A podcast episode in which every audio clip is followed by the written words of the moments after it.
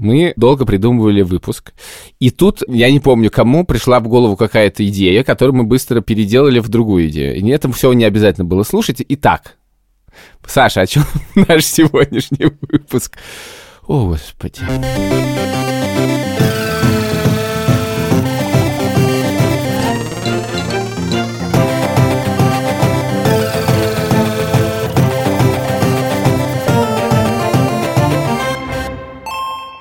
Привет! Это подкаст «Деньги пришли». Его ведущий я, Саша Поливанов. И Илья Красильщик, привет. С нами студия подкастов «Либо-либо», наш вечный, мы надеемся, партнер Альфа-Банк. Он точно вечный, потому что как только его не будет, все закончится. Деньги больше не придут. И рубрика «Извинения». Извинения! В прошлом выпуске мы сказали. Ты сказал. Я сказал. Что 31 декабря будет выходным днем. И, наверное, многих обрадовали этим. Дорогие друзья, мы немножко попутали, я попутал. Он будет выходным днем, но в 2021 году. Я читал э, отзывы в Apple подкастах, и там mm-hmm. есть такой потрясающий отзыв. Вы что, этот сезон просто продаете красильщика? Нет, в частности, там есть отзыв с пятью звездами, слава богу, про то, что это сезон про то, как красильщик богатеет. Да, мы сегодня тоже будем тебя продавать. Я не согласен ни с тем утверждением, ни с другим категорически. Потому что очень важно, чтобы человек умел, так сказать, сделать стол. Не руками, так. а... Деньгами. Почему деньгами? Нет, просто... Мы же продаем. Выбрать что-нибудь в магазине, купить, сделать, приготовить и накрыть. И сегодня ровно этим ты занимался до подкаста. Расскажи, что случилось. Ну, я все-таки, ты меня зацепил. Я какой-то не буду отвечать на твой вопрос. Хочется, так сказать, переживать. Я переживаю, потому что у нас подкаст идет такое правило, что мы очень откровенные друг с другом и в подкасте все происходит Еще под с несколькими десятками тысяч человек. Да, да, в этом есть некоторые проблемы. Потому что, во-первых, вынужденно пришлось рассказывать про не только как деньги уходят, но как деньги приходят. Это не самая комфортная вещь, но мне пришлось это сделать. Теперь, результат этого, на самом деле, абсолютно ужасный, потому что все мои друзья надо мной издеваются. Говорят, ой, Лех, ну ты же разбогател, о, ну как машина, ой. Выясняется, что люди просто слушают подкаст, я им ничего не рассказывал. Мне кажется, что я вообще-то ничего особенно особенно не рассказываю. Я просто рассказываю все в подкасте. И все это знают. Один мой друг, наш общий знакомый, обвинил меня в том, что я веду себя как «ну варишь». Я думал, что «ну воришь». Наш редактор Паша сообщает нам, что он не знает, что такое слово «ну варишь». Значит, это человек, я, я пишу себя просто, вероятно, это человек, которому э, резко пришли деньги, и он их очень много тратит, и живет жизнью, так сказать, на показ. Это синоним слова э, старому, давно забытому «новый русский» в некотором роде. Да-да-да, в 20-е годы 20 века были ну, вориши, а в 90-е годы новые русские. Да, а в 2010 видимо, красильщик. Я не очень понимаю. Красильщики. Да, короче, довольно неловко. Я в ловушке, у нас подкаст про деньги, и про это нужно рассказывать. Ну, когда ты про это рассказываешь, ну, вообще, короче, это мне неприятно. Я не хочу, чтобы меня продавали. Ты просто волнуешься. Теперь к теме. Наш выпуск, который вы услышите, по моим расчетам, где-то в районе 13 ноября, Угу. В самое мерзкое время из тех, которые можно придумать. Угу. В то время, когда в любом месте, где бы вы ни находились в России, хуже за окном, чем внутри дома. Нам хотелось... А что ты такой человек? Это не только в России такая проблема. Нам хотелось бы поговорить о чем-то теплом, мягком и вкусном. Иногда хрустящим. И мы вспомнили, что Илья очень любит ходить на рынке а поскольку мы продаем в этом сезоне красильщика... Да, то мы решили проверить тест-драйв красильщика на, на рынок. Я понял, что мне запрещено сегодня говорить о еде и о том, что стоит на столе, поэтому рассказывай ты. С чего бы ты хотел начать? Я купил на Дорогомысском рынке следующие вещи. Узбекские помидоры, килограмм. Я купил огурцы с пупырышками. Место э, выращивания мне неизвестно, килограмм. Я купил кусочек вареной ветчины или назовем ее правильно, прошута котто за дикие деньги. Произведена, кажется, там, откуда нельзя ее вести. Я купил красной икры форелевой, производство Карелии, полкило. Я купил зелени, укроп, кинза, красный базилик, тархун. Я купил хлеб из Печорина, французскую булку и хлеб номер один, половина. Я купил фихуа, некоторое количество в коробочке, очень красиво лежит. Я купил мандарины оранжево-зелененькие, это очень вкусно, это как в детстве, как абхазские, возможно, они действительно абхазские. И еще я купил э, литр гранатового сока, выжатого прямо на рынке. Можно я тебе просто сделал бутерброд, и мы продолжим? А я, Конечно. я тебе сделал бутерброд, да? Ты будешь есть, а я буду говорить. Да. Нормально, хорошо, сейчас.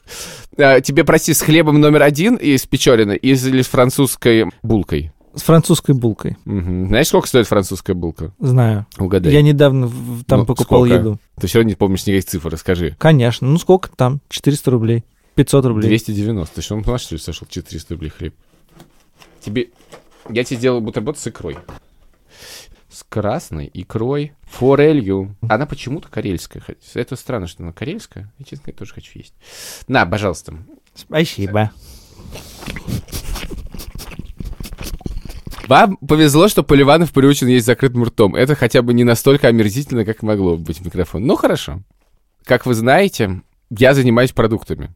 И э, там идея заключается в том, что не надо ходить за продуктами, если вы этого не хотите. Но иногда ты хочешь сходить за продуктами. Потому что, в принципе, ходить в магазин за едой бывает большим удовольствием. Но главное удовольствие для меня, вот главное, вот радость с продуктами — это рынки. Вообще в каждом стране, в городе, мире, в котором я бываю, везде пытаюсь ходить на рынки. Рынки в каждом городе это кайф, потому что там как бы есть вся культура, какая-то неожиданная еда, необычные продавцы. Там всегда очень красиво, почти всегда очень красиво. И рынки везде очень разные. В том числе в Москве тоже рынки очень разные. Вообще для меня московские рынки — это супер какое-то важное место, куда надо ходить, и для меня это почти всегда радость. Паш, тебе сделал бутерброд с икрой? Благодарю, да.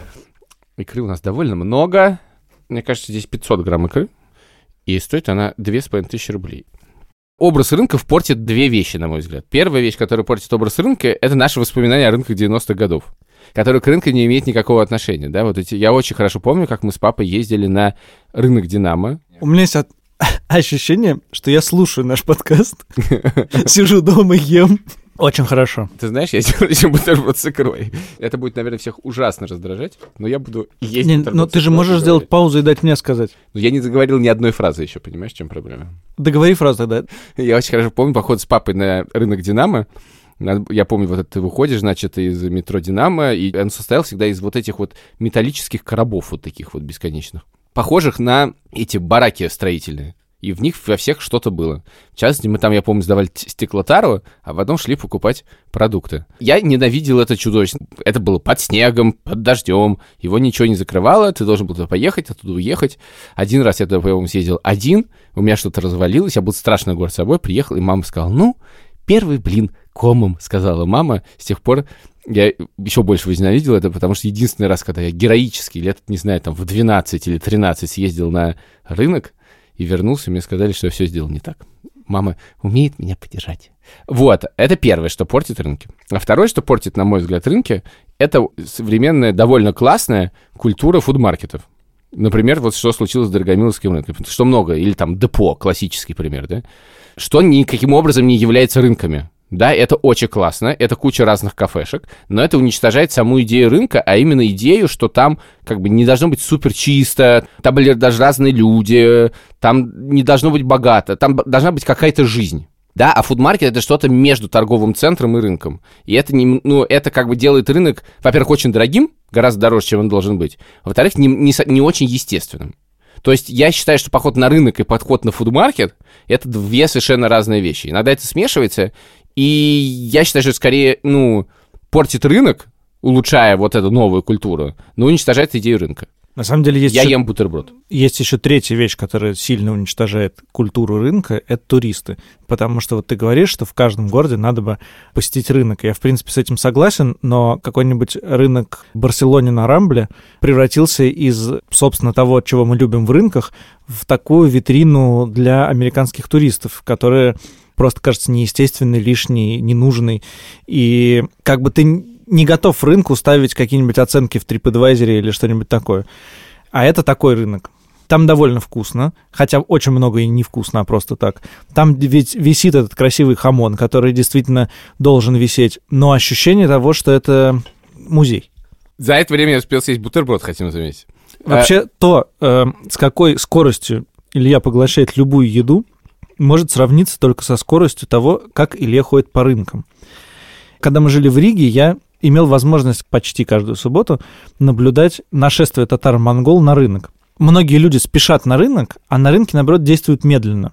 Выбирают, пробуют, э, ходят, думают, покупать или не покупать.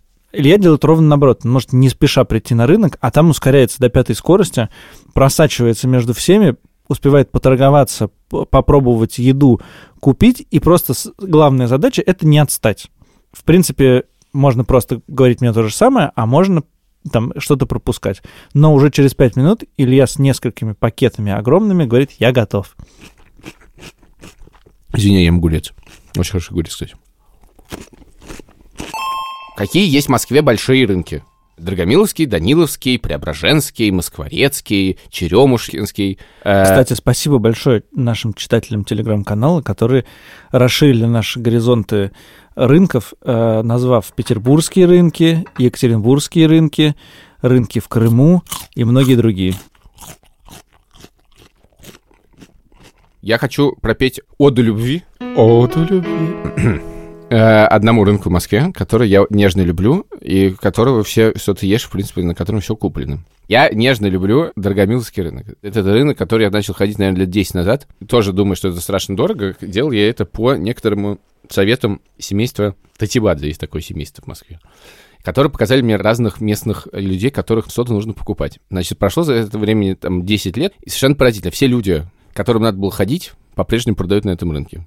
Более того, рынок — это место, оно на самом деле невероятно консервативное, да, там может меняться что-то местами, вообще Дорогомиловский рынок, его сейчас только начали перестраивать, я по этому поводу очень ворчу, он, безусловно, становится красивее, лучше и так далее, но он, короче, это все не должно меняться, там все должны продавцы стоять на своем месте они местами двигаются. Их искать после этого нужно, но тем не менее. Там есть несколько зон. Там везде есть своя культура. Ну, во-первых, самая, конечно, яркая, невероятная зона — это мясная зона. И, кстати, вообще, если покупать мясо, ну вот сейчас появилась культура всяких стейков, так, воронежских, вот это всего, и это все появилось в магазинах, ну, конечно, если ты хочешь купить, не знаю, баранью ногу или что-нибудь в этом, конечно, надо ехать на рынок. Во-первых, гораздо дешевле, во-вторых, это, конечно, гораздо лучше. И там нужно знать мясников, я все время их путаю, не знаю, но, тем не менее, там это, конечно, невероятной красоты место, где все время, значит, с топорами, топорами, топорами, очереди людей, значит, эта баранина дагестанская, вот это все. А рядом есть совершенно контрастный отдел, он молочный. Значит, тут орудуют исключительно мужики с топорами, а там, значит, женщины продают сыры, молочку. И там лежат эти жбаны сулугуни везде. И есть одно место, где продается сулугуни такой, которого нет вообще нигде. Во-первых, я в принципе хочу сказать, что продукты на Дорогомиловской рынке вкуснее, чем где они в принципе как бы родились. Ну, то есть я совершенно уверен, что там в Грузии продукты менее вкусные, в том числе на рынке в Тбилиси, чем на Дорогомиловском рынке. Ты довольно много людей обижаешь э, в наших выпусках, но Грузин... не было еще такого выпуска, что ты целую страну обидел. Ну, э, страну обидеть непросто. Я, я, я, я, чист, я, я извиняюсь. Извинения. Страна, которая гордится своей кухней за тем, что вкусно в каждом месте. Какая там тоже грузины продают. И ей говорят, что самое вкусное они отвезли в Москву. Ай-яй-яй. Нет, они продили эти рецепты так, чтобы на гаминском рынке это приготовили лучше, к сожалению. Нет. Ты себя закапываешь. Короче говоря, например, есть э, на рынке легендарная Вера. Вера делает сулугуни. Вот Верин Сулугуни — это Сулугуни, которого нет нигде вообще. Он не сравним с чем, он другого вкуса. Это невероятное Это, очевидно, продукт. Вера, а не Вася. Это правда Вера, это важно знать, потому что если вы придете на региональный рынок, ищите Веру. И это правда невероятно, только единственное, что надо успеть его купить, потому что его, он всегда заканчивается. Рядом с Верой есть колбасный отдел, и там есть два брата-близнеца, которые продают колбасы. Я не стал покупать, потому что они уже совершенно запредельно дорогие. И кажется, эти колбасы делаются на территории Украины, кажется, где-то Полтавой, возможно, там что-то изменилось, но, короче говоря, они как-то их возят и возят и возят, это феноменально вкусно. Рядом, если пройти наискосок, находится отдел солений. Вообще, в принципе, почему-то на всех рынках, русскоязычных, скажем так, отдел солений — это просто место какого-то дикого напряга, и попытки уничтожить женщину, продающую соленье, женщину, продающую соленье. Это невероятно, потому что как только ты к подходишь, другая капустой. немедленно орет на другую, что та уводит у нее клиента. И я там, ну, году, наверное, в 2012 начал покупать у одной женщины соленье. Она, я всегда покупал малосольные огурцы, чуть-чуть там ну, прежде всего, покупал малосольные огурцы, еще немножко соленых огурцов, и она мне всегда давала еще два острых перчиков соленых с собой, и вот всегда так было. Ну, я покупал и покупал, покупал и покупал. И проблема заключалась в том, что мне не очень нравились ее огурцы. Но я Ай-яй-яй-яй-яй. ничего не мог сделать, потому что она меня сразу вот так захватывала. Обидел целую И страну если и я одну делал женщину. шаг в другую сторону, то они начинали так орать друг на друга, что я просто ради мира в отделе солений ничего не делал. Вот, это было где-то в 2012-2013 году. В 2014 году я покинул территорию Российской Федерации, и моим основным рынком был в течение четырех лет рижский рынок. Центральный. Центральный. Там, кстати, в отделе солений просто то, же самое. Это удивительно. При том, что там латвийский спокойный характер, но женщина просто буравит друг друга взглядами в этот момент. Вот. Мысленно они очень поругались. Да-да-да. И в 2019 году, возвращаюсь я в Россию, прихожу, я на Дорогомилский рынок, захожу в отдел солений. И немедленно встречаю эту женщину, которая говорит, вас давно тут не было. С упреком? Нет, она как бы радостная. Мы, на- мы не виделись 4 года. Я сказал, давно вас тут не было. И я понимаю, что мне придется покупать, а огурцы по-прежнему не очень вкусные. Поэтому, поэтому я покупаю огурцы на Даниловском рынке. Там есть отдельная женщина, она продает их за дичайшие деньги. Типа 500 рублей килограмм за малосольные огурцы. Кажется, она кладет больше туда чесночка. И это феноменально вкусно. Моя теща научила этому меня. Еще там есть отдел рыбы, которым я разбираюсь плохо. И, собственно, очень много овощей. И самое главное, конечно, в овощах это даже не огурцы обычно. Ну, огурцы видно, в принципе, вкусные огурцы или нет. Ну, огурцы есть бакинские, их надо пробовать. И огурцы с пупырышками. Их тоже. Ну, нет, все надо пробовать, в принципе, обязательно все нужно пробовать. А вот этот момент, когда ты попробовал, и тебе не понравилось, Идешь дальше. а тебе не как-то не, не, не некомфортно в этот момент? Я сказал, не-не, не, мне не, не- не- недостаточно сладкое, что-то не хрустит. Ну, Нет, ну, в смысле, нормально. Еще очень важный момент, обсуждайте цену до того, как вы попробовали. Я, кстати, вот пока покупал и спешил, не торговался, но, в принципе, на рынке нужно там 50-100 рублей от каждой цены скинуть, обязательно. Но обязательно все-таки сначала обсудить цену, потому что если вам уже понравилось, будет цену обсуждать сложнее в этот момент. Я не могу сказать, что не надо пробовать огурцы. Конечно же, надо пробовать вообще все, в том числе огурцы. Даже верен сулугу не нужно пробовать, потому что там есть два жбана, у них будет разный вкус, и, и, ну, как бы, надо выбрать. Все надо пробовать. Вообще это уважение. Более того, тот момент, когда ты хочешь покупить что-то у братьев-близнецов, у них, кажется, есть мама, вот мама там лютая. Потому что мама, ты говоришь, я хочу вот докторскую колбасу. Я точно знаю, что она вкусная. Стоит она как э, примерно красная икра. э, гарантированно вкусная. И она говорит, попробуйте. И я говорю, я не хочу сейчас. Она говорит, в смысле? Вы должны есть, говорит она. Отрезайте толщенный кусок докторской колбасы, который, в принципе, как четыре куска докторской колбасы, и ты должен съесть ее. Обязательно при ней. Но главное, конечно, что нужно пробовать, это помидоры. Причем для того, чтобы купить помидоры, вот только сейчас, по совету моей хорошей знакомой Наны, а я она сказала сразу, куда идти, я пришел, все равно попробовал, и это, ну скажи. Паш, хочешь помидоры? С удовольствием. Илюх, сделай, пожалуйста, бутерброд с икрой.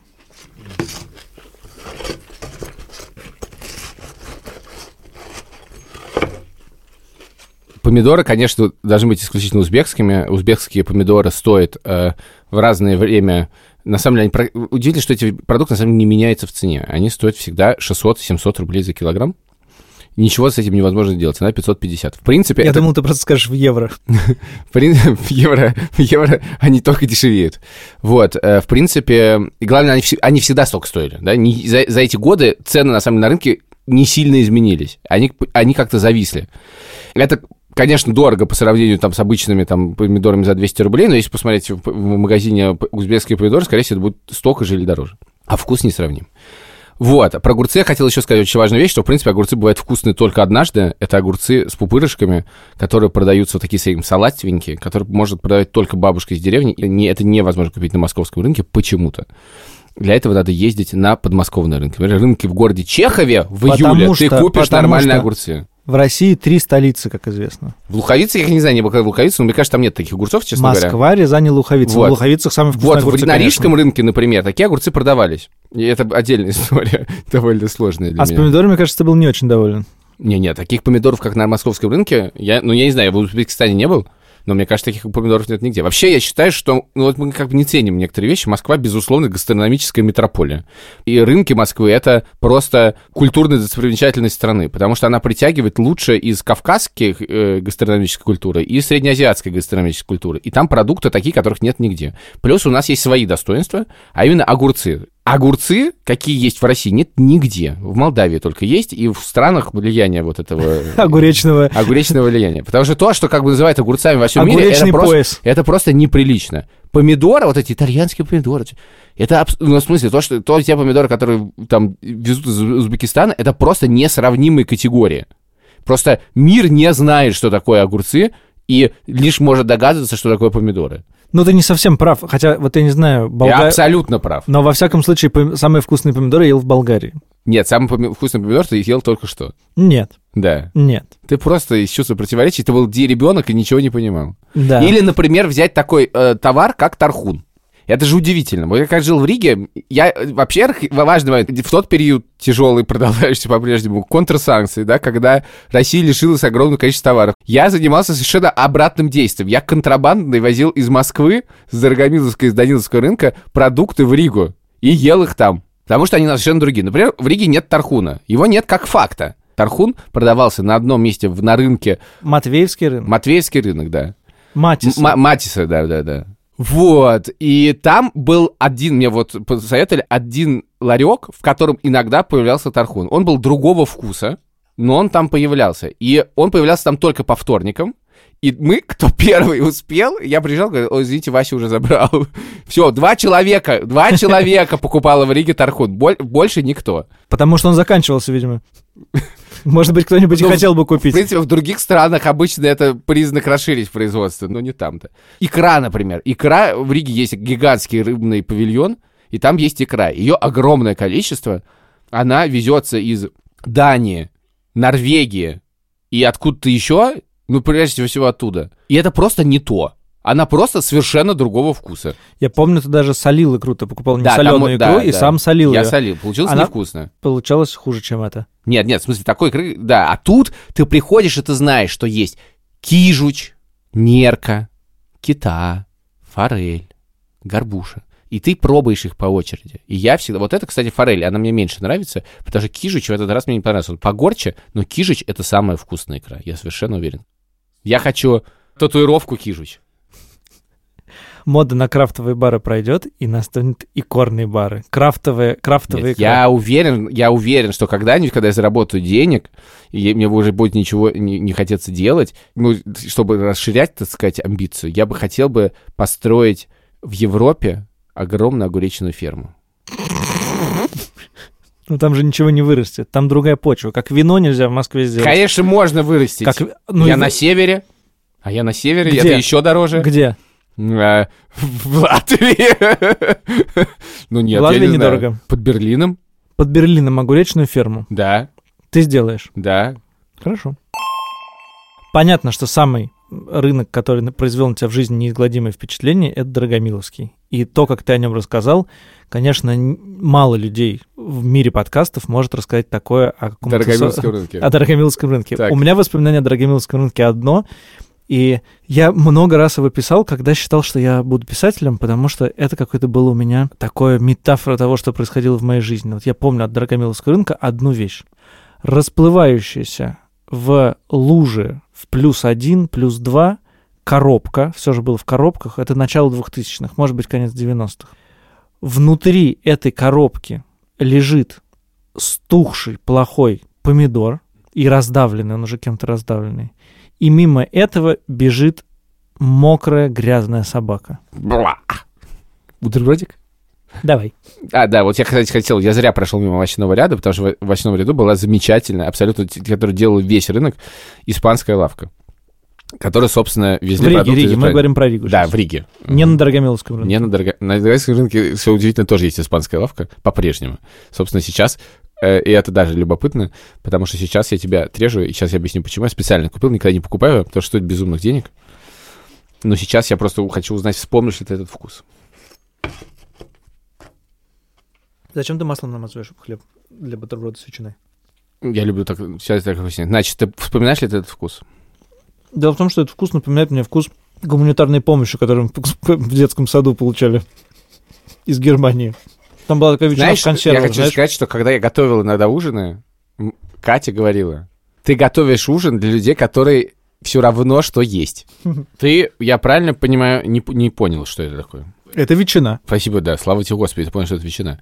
Значит, в этом замечательном испанской лавке продавалось много чего. Продавались оливки, продавалось вино, паштет из тунца, много-много чего там продавалось, и в частности, естественно, там продавали всякие колбасы. И там еще был класс, то, что там стояла штука для нарезки ветчины, и там все время были такие огрызочки, которые падали. Пока я стоял в очереди, я их подъедал. Вот, и сейчас там была ветчина испанская, называется вареный хамон, прошута котта. И она стоила 10 евро за килограмм, и я ее покупал, это было невероятно вкус, считаю, считаю, вкусная ветчина на свете. А у нас санкции, у нас нельзя, поэтому, но можно. Да. Там, собственно, написано прошута, в- буквально заходишь, написано прошута кота, Италия. И ну и чтобы ты не сомневался, что это Италия, цена, так сказать, подтверждает, потому что прошута кота за килограмм стоит 2700 рублей. Это, конечно, абсолютно неадекватно. Как сыр стоит? Ну да, но я и- никогда ее не покупаю, сейчас я купил просто, чтобы напомнить тебе вкус, но ты его не вспомнил, здорово, Нет, классно. почему? Было С- очень вкусно. С Я- тебя это 300 грамм, соответственно, с тебя, ну, нормально. Короче говоря, ты... э, да, на- би- короче, давай. А тут мы позвоним Лёше.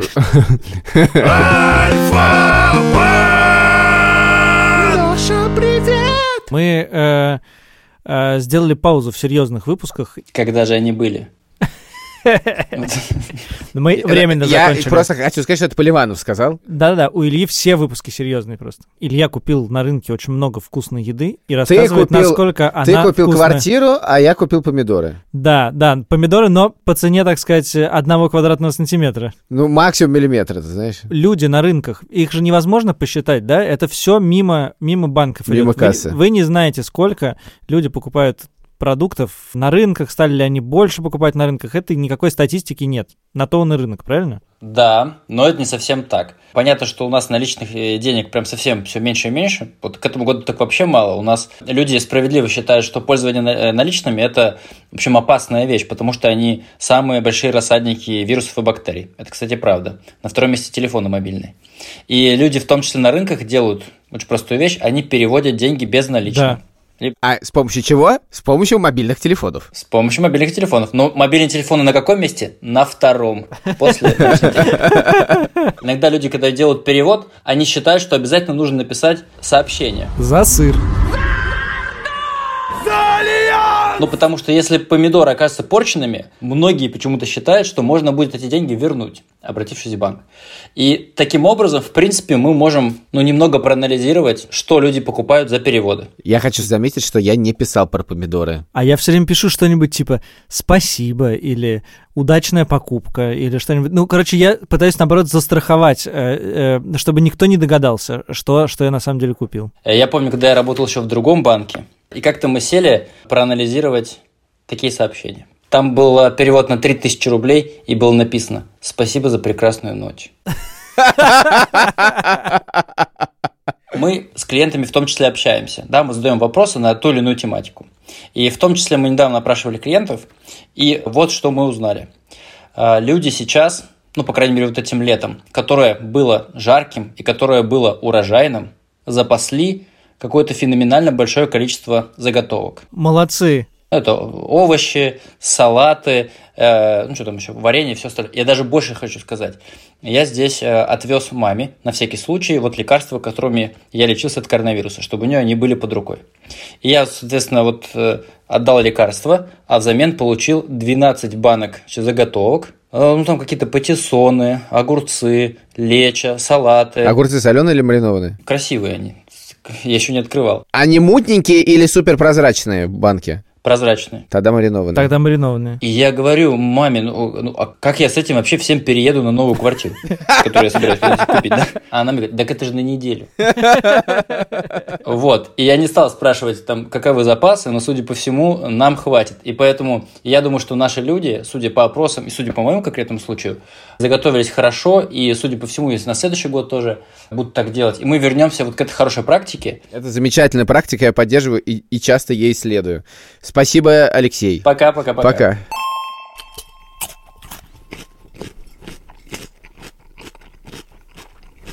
Я хотел тебе сказать, что из твоих э, блестящих пассажей от и других жанров следует, что, очевидно, ты используешь рынок не так, как используют его, использовали его наши родители, и не так, как используют его многие россияне, а именно поход куда-то, чтобы сэкономить. Для меня поход на рынок – это тоже страшно расточительная вещь. Я там бываю редко, и поэтому покупаю не то, что нужно, а то, что как бы приглянулось и то, что хочется. И, как правило, на рынке я оставляю за выходные, если я туда пришел, гораздо больше денег, чем если бы я пошел в азбуку вкуса или даже глобус гурме. Короче говоря, рынок — это источник роскоши и, наоборот, возможности потратить много денег. Но при этом ты говоришь, что если ты ходишь к одним и тем же людям несколько лет, наверняка не дают тебе какие-то скидки, преференции. И вообще культура торговли должна у тебя быть как-то развита. У меня был овощник, да, который действительно все время что-нибудь клал, и, те угощал. Я еще хорошо помню, когда дети были маленькие, это был особый кайф, конечно, потому что, в принципе, можно было детей не кормить, ты ходишь, и они так наяривают, Да, да, да, наяривают, всегда, наяривают. да, да, да. Было очень удобно. И было действительно, все время клали что-нибудь и скидывали что-нибудь. Сейчас у меня такого нету, и, ну, в принципе, вот как говоришь, что ты оставляешь очень много денег, я тоже оставляю там очень много денег. Для меня поход на рынок, это точно уйдет, короче говоря, 10 тысяч. И это тоже удивительно, потому что эта сумма тоже никогда особенно не менялась. Для наших родителей поход на рынок был способом сэкономить, совершенно точно. И, конечно, папа ходил на рынок «Динамо» не потому, что обожал ходить среди строительных металлических Ну, э, с одной стороны, конструкций. я, кстати, стал думать, что это не совсем так. Конечно, это был способ сэкономить, но еще раньше рынок был способом что-то купить, потому что э, рынок это было место, где можно было что-то купить, в отличие от магазинов. Это, ну да, но это... И это- для родителей э, наших, э, которые пожили при Советском Союзе довольно много, конечно, рынок ассоциировался еще и с, изобилием. Да, но важно понимать, что для меня рынок это тоже место, где можешь что-то купить, что не купишь в магазине. Это просто немножко другой уровень можно купить, совершенно другой уровень. Но тем не менее, просто то качество продуктов, которое ты можешь получить на рынке, невозможно получить в магазине, в принципе. Это невозможно. При том, что большинство из товаров, которые продаются на дороговинском рынке, на самом деле покупается на Фуд-Сити. Огромном на МКАДе месте, где я никогда не был, очень хочу съездить, где, собственно, происходит основная закупка овощами и фруктами для всего города. И они приезжают все туда, на самом деле. Я однажды был на рынке, на котором я одновременно чувствовал две вещи. С одной стороны, что я готов провести здесь еще много-много часов или там всю жизнь. И другое чувство, что заберите меня отсюда немедленно, здесь абсолютно отвратительно. Это рынок в Худжанте, бывшем Ленинабаде. Такой настоящий среднеазиатский рынок. Ни одно, ни другое слово мне ничего не дало. Можешь хотя бы страну назвать? Это Таджикистан. Там, значит, в одном месте жарится плов огромными такими штуками. Здесь продают какие-то, значит, китайские трусы. Здесь огромные дыни, здесь еще что-то, огромная толпа, все говорят, все гундят, все какой-то рой абсолютный, какой-то дым стоит над этим всем. И ощущение, что ты попал там, я не знаю, на 500 лет назад, с одной стороны, и какое-то такое, такое исторически, конечно, тебе очень хочется как вдохнуть этой культуры, а с другой стороны, ну, тебе просто как-то очень некомфортно, максимально некомфортно, еще жарко.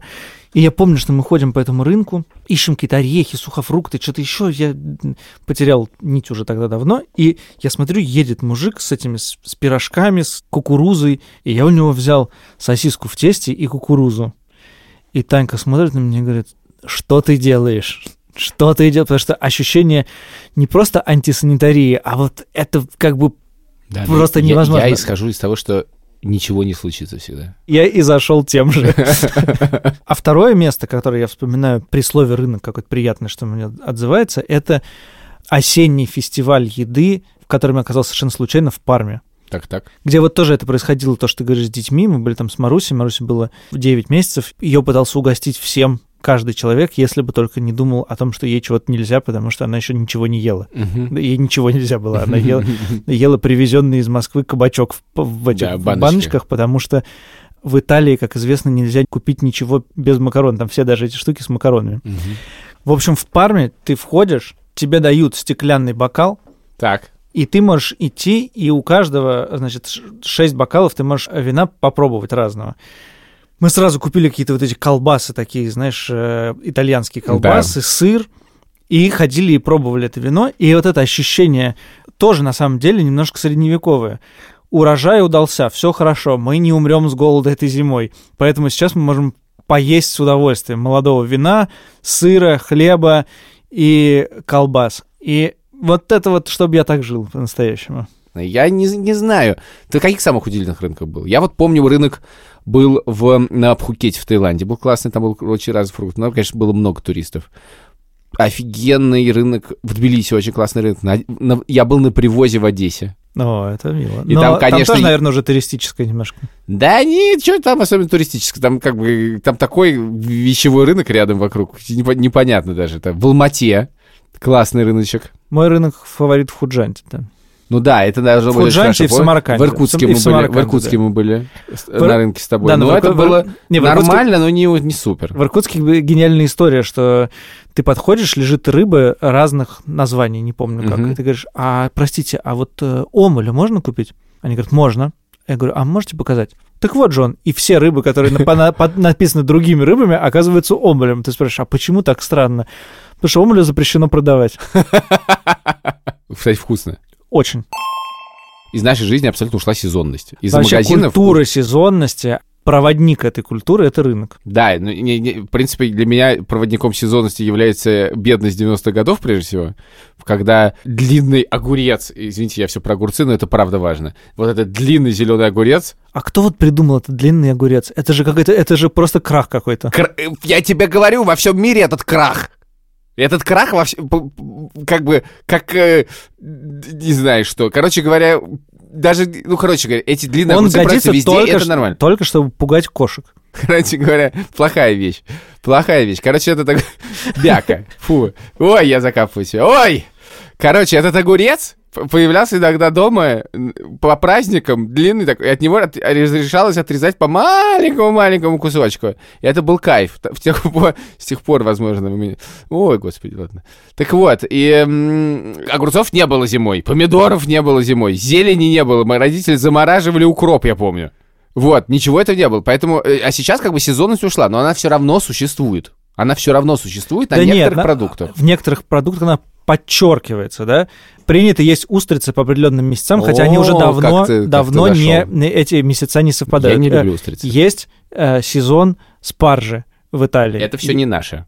Это ихнее все, заморское. Так я про это говорю, что, Так. что сезонность в правильных местах осталась, и она, и она, Так под- она и у нас есть. Что у нас есть такого сезонного? О, ну Яблоки. Ну подожди, вот нет, шарлотка. Шарлотка это сезонная вещь. Давай дальше. Ну, и шарлотку как раз можно когда угодно сделать. Нет, потому что проблемы. нету- Яблоки лежат вечно. Нет, эти яблоки, Антоновка, они Так. только в один месяц. Нет, э, они, они в августе, а дальше они лежат весь год. С ними ничего не происходит, можно делать Антоновку свою сколько угодно. В этом они нет будут никакой проблемы. не свежие. Можешь, пожалуйста, угоститься этим замечательным эм, э, фруктом, ягодой, наверное. Это, наверное, ягода.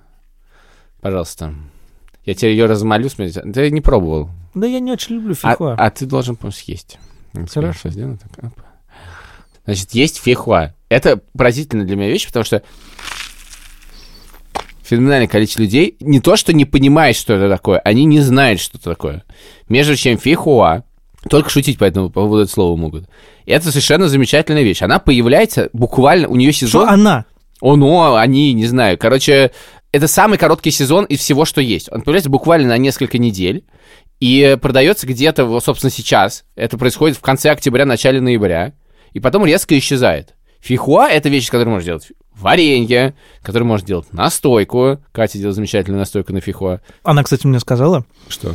что она договорилась с местной продавщицей овощей, Так, что когда наступят последние скидки на фихуа, уже последние, правильно то она, эта продавщица, закажет ей 50 килограмм. Очень, вот я узнаю, да, узнаю я. Надеюсь, мне дадут. Я помню, как в магазине Риме в Риге я скуп- закупал все, все фихо. Там итальянское фихо, такое в Москве такого мало. Ой, я помню, ты приходил, говорил, а вот фихуа у вас есть, да. А сколько ящиков вы можете продать? Ой, сейчас посмотрю на, на, на, типа, на складе. И уходил куда-то на 15 Да. минут продавщица. Да, я Потом выносил эти ящики. Два ящика, да, они мне прям в ящиках продавали, приводили специальную тележку, в супермаркете просто, да. Вот, эм, это великая вещь, это великая это вещь с удивительным вкусом, ее больше никогда нету. Потом, э, вот сейчас мы тобой мандарины желто-оранж... желто-зеленые, да? Ну, такие реально бывают очень редко. Они похожи на абх- то, что называется абхазский мандарин, потому что там не умеют в круглогодично выращивать, а есть только это. Черешня. А в Италии, знаешь, что есть э, лежат мандарины и А, Тоже- вот эти, да, да, как это называется, да. флорентины. Ну, вот что-то такое. Ф- ф- как их? Фамильины. Да, то, Да, точно я такие понял, же. я понял, да, точно да, да, такие да. же, да. Клементины. Точно, клементины. Вот, и нет, ну как бы есть важный сезон, извини, сезон арбузов, есть сезон хурмы, вот сейчас тоже сезон хурмы, есть Одна сезон, извини, пожалуйста, но есть сезон огурцов. И И Сезон огурцов, хурмы, э, фейхоа приблизительно один и тот же. Август-сентябрь. ты совершенно не прав. Сезон черешни начинается в конце мая. Черешни, да. Черешни, да. за- э, заканчивается в середине июня, дальше это уже э, эхо. Значит, сезон огурцов начинается в начале июля, и нормальные огурцы можно купить до середины сентября, если повезет, потому что они очень реагируют на холод. И вот эти классные огурцы, которые ни в коем... Самое... Дело в том, что вкусные огурцы не растут в теплицах. Ни в коем случае. Они не должны расти в теплицах. И они заканчиваются. Хурма — это типа октябрь и ноябрь. Фихуа — это тоже сейчас. Э, мандарины еще чуть попозже должны быть. Ну и так, да, да, да, да, да, да, да. И чего такого дофига разного. Икру, например, тоже не всегда стоит покупать. Вот сейчас, например, сезон икры, что странно, кстати, потому что та, которая была... Вот это вообще почему-то карельская икра. Я не понимаю, почему сейчас продают карельскую икру. Что за хрень? Где икра, так сказать, с Дальнего Востока, непонятно. Короче говоря, я так и не понял из того, что хотел сказать. Сезонные продукты это хорошо или плохо? Это замечательно, это разнообразие, ты этого ждешь. То есть ты не хочешь, чтобы фейхоа продавали круглый год? Нет, не хочу. Ты не хочешь, чтобы... Ну, мандарины я и сам положим не хочу. Это превращается в коммодити. То, что ты ешь все время, это как бы норма. Ну, слушай, сезон черешни я бы продлил. А я считаю, что это очень классно. Это же, это как бы, ты, это то же самое, что, скажем так, ты очень любишь лето, потому что длинная зима. Но зимой ты реально страдаешь. Я реально страдаю, за тебя не скажу. Вот. А пока нет черешни, ты не страдаешь. Все нормально. Жить можно. Вот, поэтому это просто радость, очень много радости. И на рынках очень много радости. И последнее, что я хотел сказать, очень важная радость – это хлеб. Я считаю, что хлеб у нас э, просто в культуре, он существует как жизненно важная вещь, поэтому хлеб нельзя выкидывать, вот это все. Хлеб – это вещь, основная вещь для пропитания, ну и действительно, я уверен, что для многих людей у нас в стране это правда, типа, основная вещь для пропитания, поэтому хлеб должно быть что-то ужасно дешевое, да, хле- цены на хлеб – это один, я думаю, что из главных индексов. Показатели, Да, маркеров, да, да, конечно, да, да. Поэтому как бы нарез- батон нарезной, он должен быть, э, или дарницкий, он должен там стоить, ну, не знаю, 20, там, И 30 они, су- рублей. они субсидируются. Они... Наверняка, да. И мы хлеб воспринимаем так. При этом советская культура, она вообще, в принципе, убила идею гастрономии и вообще, в принципе, продуктов вкусных. Но она, в частности, убила хлеб. Вот этот советский хлеб, это не, вообще не то, что вы подумали. Это, во-первых. Во-вторых, как бы хлеб перестал быть нормой еды, да, в принципе, почему ей надо очень много было есть хлеб? Потому что ничего больше не было. Сейчас нет проблем с продуктами, можно есть очень много, поэтому хлеб не так часто едим. Поэтому, когда вот у меня лежит хлеб из Печорина, который стоит, не знаю, 300 рублей, думаешь, «О, какой ужас, он стоит 300 рублей. Но в реальности это ничем не отличается. От огурцов, которые стоят 300 рублей, от помидоров, которые стоят 700 рублей, от фихуа, который стоит тоже, типа, килограмм фихуа стоит 700 рублей. Это все вкусная еда, и она может стоить дорого. И мне кажется, вкусный хлеб – это ужасно важно. Я с тобой, с одной стороны, согласен, с другой стороны, я, по- я вот понимаю, что пафос не могу с тобой разделить, потому что весь хлеб для меня вкусный. Я не могу найти хлеб, который невкусный. Я очень люблю хлеб. Так я, если, подожди, я люблю батон не понятно. нарезной. Если ты очень что-то любишь, ты должен отличать плохое от хорошего. Да нет же. Ну как, ты же углубляешься, изучаешь. Я не изучаю, мне просто... Ну что, ты любишь черствый нарезной? Нет, черствый нет, а мягкий нарезной я очень люблю. Ну, Какой мягкий, ну он всегда порезанный в пакете. Нет, мягкий нарезной, который Я вот вот такой... помню, в булочной были вот эти в вот... этих, э, на европоддонах, которые это подъехали. Евро, европоддон это другое. Они были не в европоддон, таких уже нет. Они подъезжали, такие наклонные штуки, на них лежал хлеб, и была ложка специальная, чтобы Проверить проверить мягкость, хлеба. Вот, это я отрезал такой большой... Это же было совсем недавно. Отрезал большой кусок, Так. положил, Тогда на... я тоже это любил. положил на него сладкий какой-нибудь сыр, типа Маздама, положил на него кусок большой, толстой докторской колбасы и полил кетчупом Хайнц. И ешь. Господи, все испортил. Поскольку сегодня мы продаем красильщик в 15 или 16 Мы раз, ничего не... про- Это неправда. Что это, не- ну, что это я неправда? хочу сказать, что мне ужасно повезло, что в моей жизни появился Илья, потому что он привил мне любовь к рынкам. Ходили мы очень часто действительно на них и продолжаем иногда захаживать. И это всегда радость, когда ты доводишь еду до состояния какого-то культурного потребления. Я просто, понимаешь, я не понимаю, я каждый раз, я вот когда рассказывал про Сидоргрымский, очень мало людей там было. Люди не понимают, какой мир закрыт для них. Просто потому что они один раз не зашли и не пошли и не погуляли. Это же чистый кайф. И это как бы продукт, который это реально очень вкусно. И это красота, это прям красиво, это росло, это люди везли это, они это продают, они это любят, они это раскладывают, это за этим всем что-то есть, там реально какие-то персоны. Вот это же прямо кусок абсолютно идеального мира, каким он должен быть. Там реальные продавцы продают реальные вещи, и ты с ними всеми общаешься, ходишь туда-сюда. Это же круто! Рынки это круто. И каждый находит для себя. Кто-то любит дешевые фермерские рынки, типа ездит на Преображенский рынок. Кто-то любит, ну там, Даниловский, на самом деле, уже не совсем рынок, вот из-за из этого всего, но все равно, как бы, и там есть продавцы, они сохранились там. И я тоже помню, как 10 лет назад продавцов, они там по-прежнему стоят, по-прежнему приезжают. Таганский рынок это просто как бы такой кайф.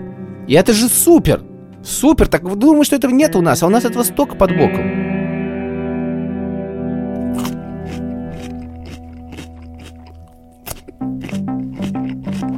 Это был подкаст «Деньги пришли». Студия подкастов «Либо-либо», Альфа-Банк. Спасибо, что с нами. Пишите, ешьте, ставьте оценки. Не забывайте о еде.